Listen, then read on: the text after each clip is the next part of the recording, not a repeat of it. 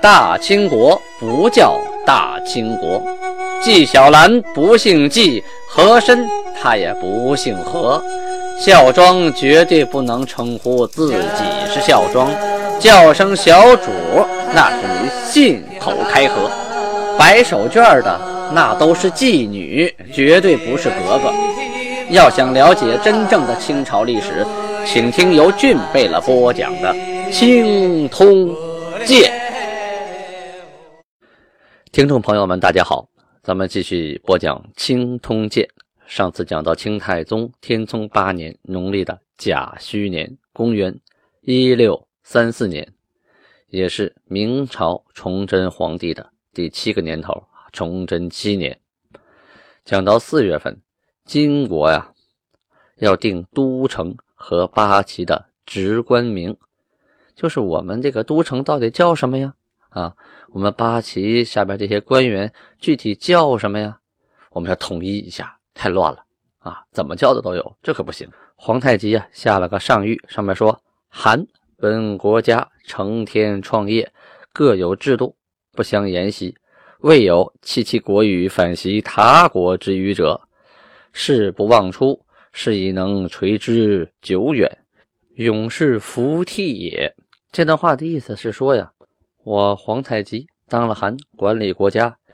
我听说呀，这古往今来，每个国家呀都有自己的制度啊，都不是抄袭别人国家的。哪有说放着自己国家的语言不用啊，去专门找别人国家的语言拿来用的呢？这不等于忘本了吗？啊，这忘本了，如何发展壮大啊？如何永世延续啊？他又说，蒙古诸贝勒自弃蒙古之语。名号拒学喇嘛，足致国运衰微。他说：“这蒙古人呢，哈，从开始放弃蒙古语啊，学习西藏的藏语，学习喇嘛教，学习当和尚开始，这蒙古人的国势就开始衰败了，战斗力就开始弱了，国家就开始不行了。今我国官名俱用汉文，从其旧号，这个韩。”转成基业，岂可改我国之制而听从他国？嗣后，我国官名及诚意名，俱当译以金语，就是我们以后说的满语啊。勿仍袭总兵、副将、参将、游击、备御等名。就是说呀，皇太极呀，天天对这些官啊叫什么总兵啊、副将啊、参将啊、游击啊、备御啊，他叫不明白。不光他叫不明白，很多这个女真人他也叫不明白，因为女真话全是一声，他没有二声、三声、四声，叫起来就是宗兵、副将、参将、游击、备御，而且也不知道什么意思。这女真人也不知道这词儿什么意思，他叫起来好费劲，于是都改成女真话啊。还有城池的名称都改成女真话，怎么规定的呢？五备御。的总兵官就是管理五个备御的总兵官为一等功啊，一等总兵官为一等昂邦张京，这个昂邦张京是一成汉语啊，满语是昂巴张英，就是大将军的意思啊。二等总兵官为二等昂邦张京啊，这昂邦张京写成满语是昂巴张英。三等总兵官为三等昂邦张京，一等副将为一等梅勒张京。这个梅勒张京啊，就是梅尔的梅尔顿啊，梅尔顿张英，梅尔顿张英。这个梅尔顿呢，是满语肩膀头的意思。这一个脑袋左右不有俩肩膀头吗？这就是副将啊，两个梅勒张京，正好两个副将拖着一个脑袋，是这么回事二等副将呢为二等梅尔顿张英。三等副将为三等梅勒张英，写成汉字是梅勒张京啊。一等参将为一等贾剌张京，满语是扎烂张英啊。扎烂呢，就是一个贾剌，它原意是队伍，一个队伍，一个节，或者是世界啊，它是个多义词，在这里做队伍讲。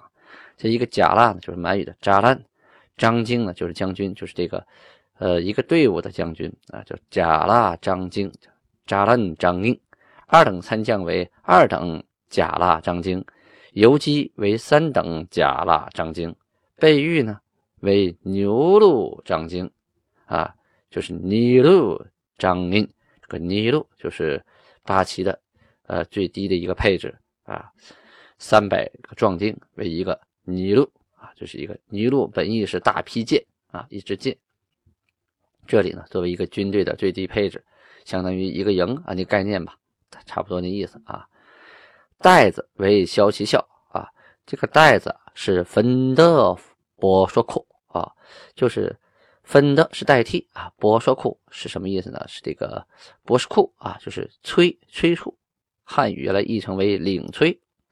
这个分的博士库啊，就是代替博士库啊，进行呃催缴啊，该该该交粮了啊，该交税了，该交珠子了，就干这个的，所以叫袋子。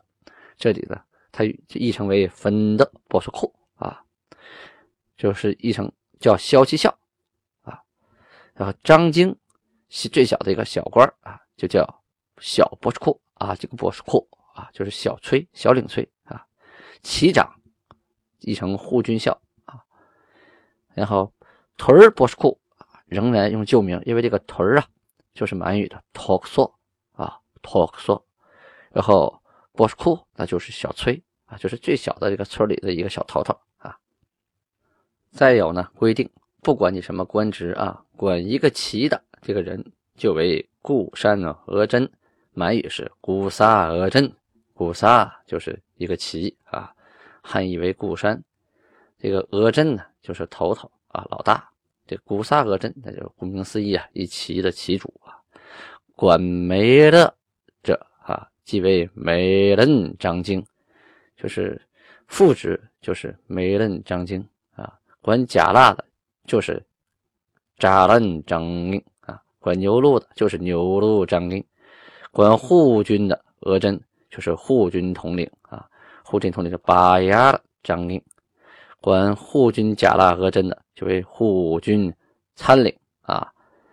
这个巴牙的扎兰额真呢，就是正三品啊，到后期就是护军的统领。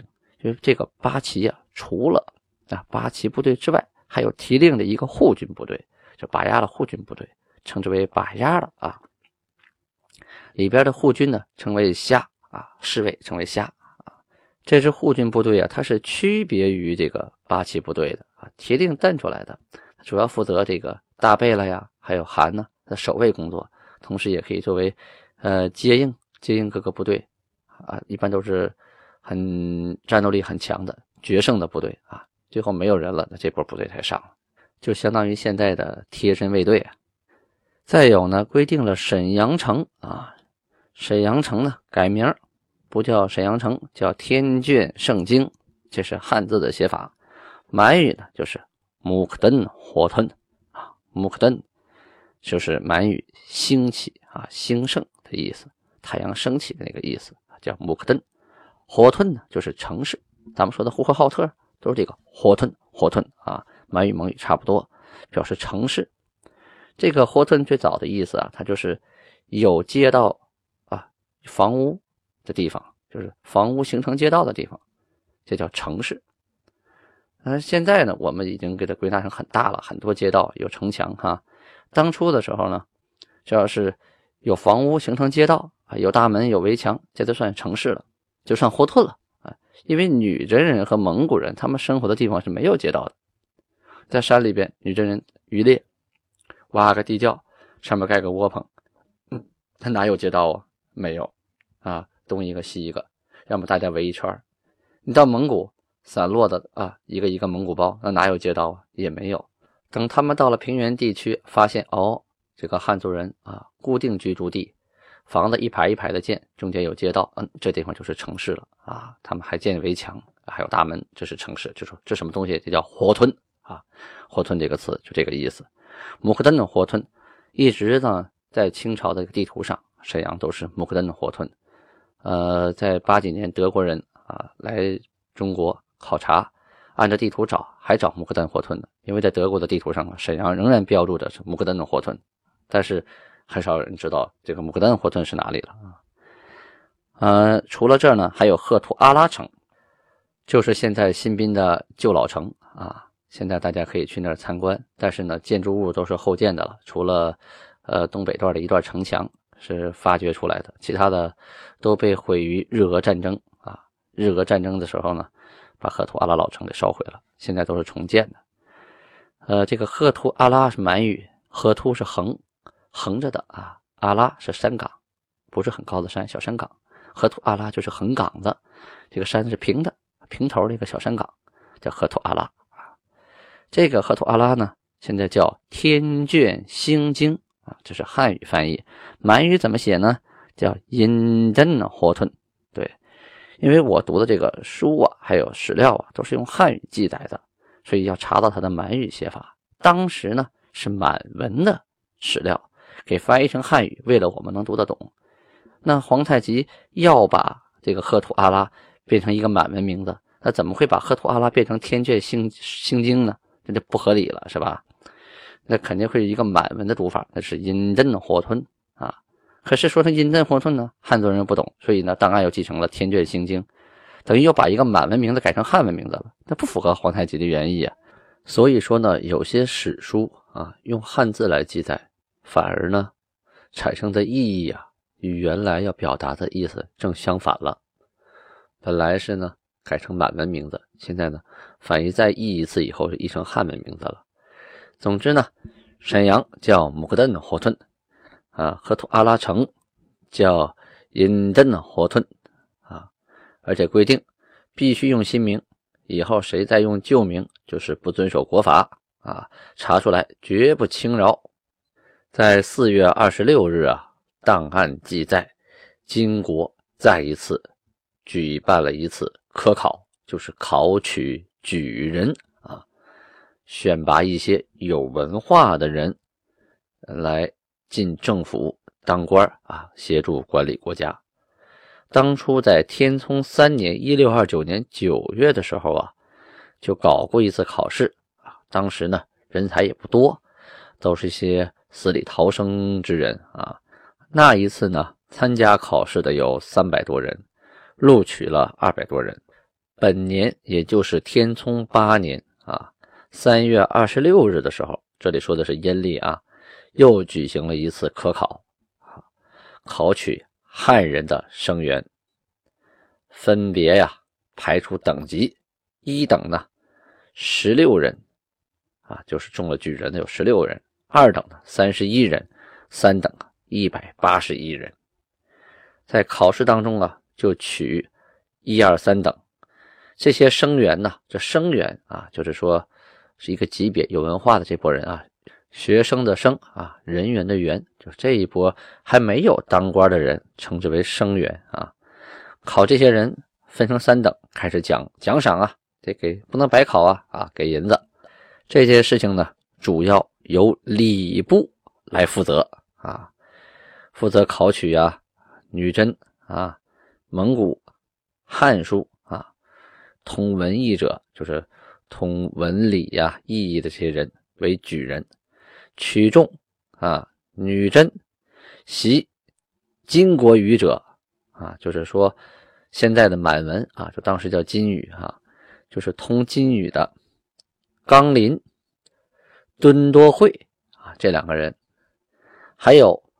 女真里边懂汉书的察布海、恩格德这俩人，汉人里呢懂满书的谁呀？宜成阁，还有汉人里习汉书的齐国儒、朱灿然、罗秀锦、梁正大、雷兴、马国柱、金柱、王来用，还有蒙古里。蒙古人里边哈，习蒙古语的选出来的是额伯特、时代、苏鲁木，这一共十六个人啊，都被赐为了举人。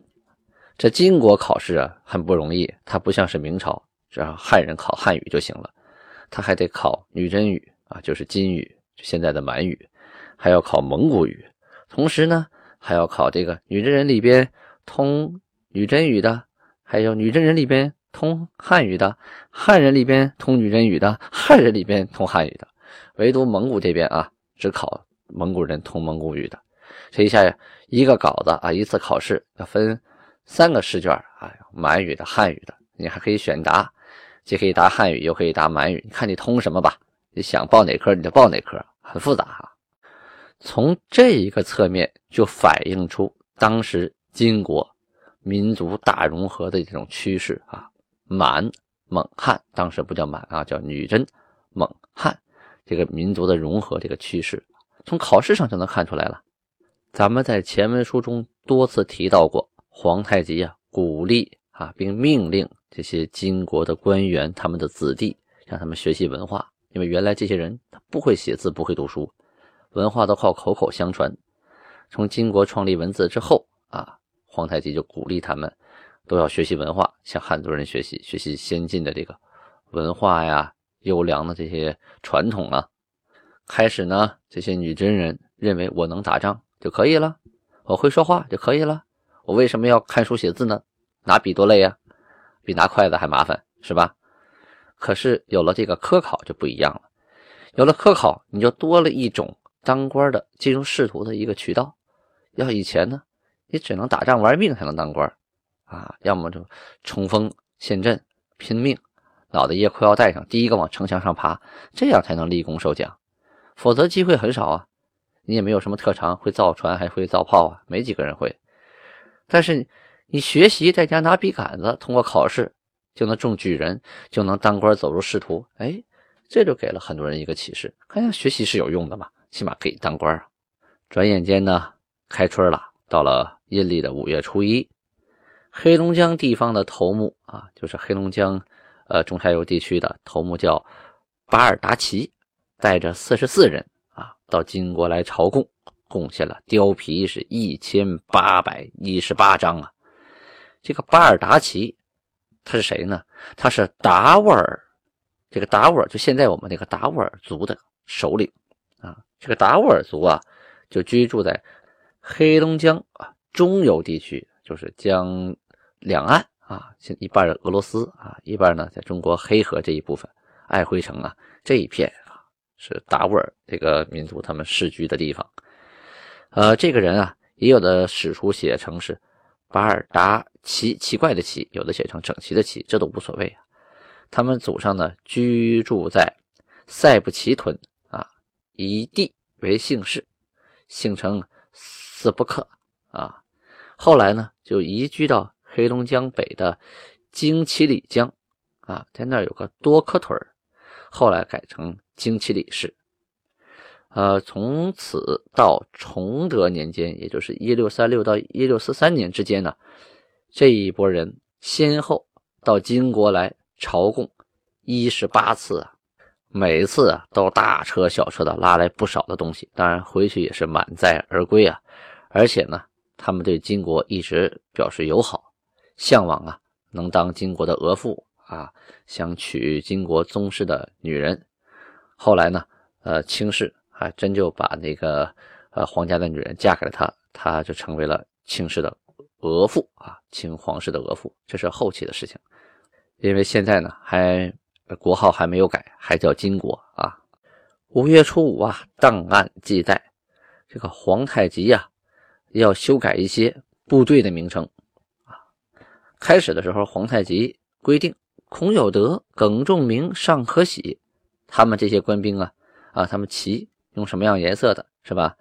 像孔有德、耿仲明的黑旗镶白边啊，这个尚可喜的黑旗镶个白圆啊，为的就是区别八旗。呃，到了今天呢，皇太极又下了上谕说，前此步、骑、手、哨等兵虽各有营伍，未分名色。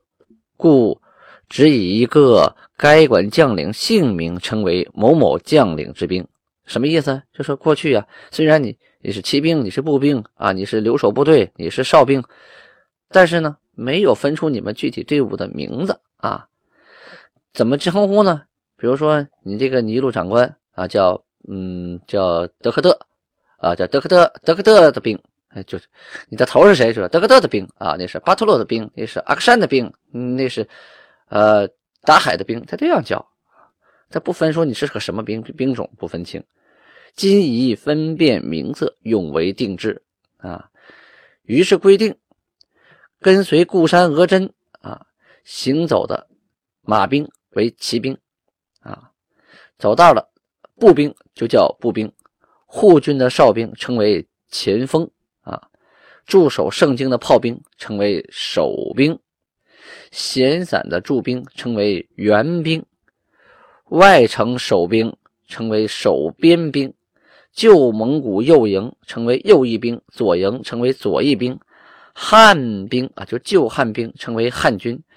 元帅孔有德的兵为天佑兵，总兵官尚可喜的兵为天柱兵啊。就把这个汉人的部队也分得很清楚。原来跟我那些旧汉兵就称为汉军啊，当时叫吴真朝哈，就是童养性带领的，属于是炮兵部队啊。而这个孔有德的呢，叫天佑兵。尚可喜的叫天柱兵，这里呢要说一下考异啊，就是档案的对比考异。汉军旗呀，这个初始设置的时间，在清朝所有的官书当中都没有明确的记载。好，时间关系，咱们明天接着说。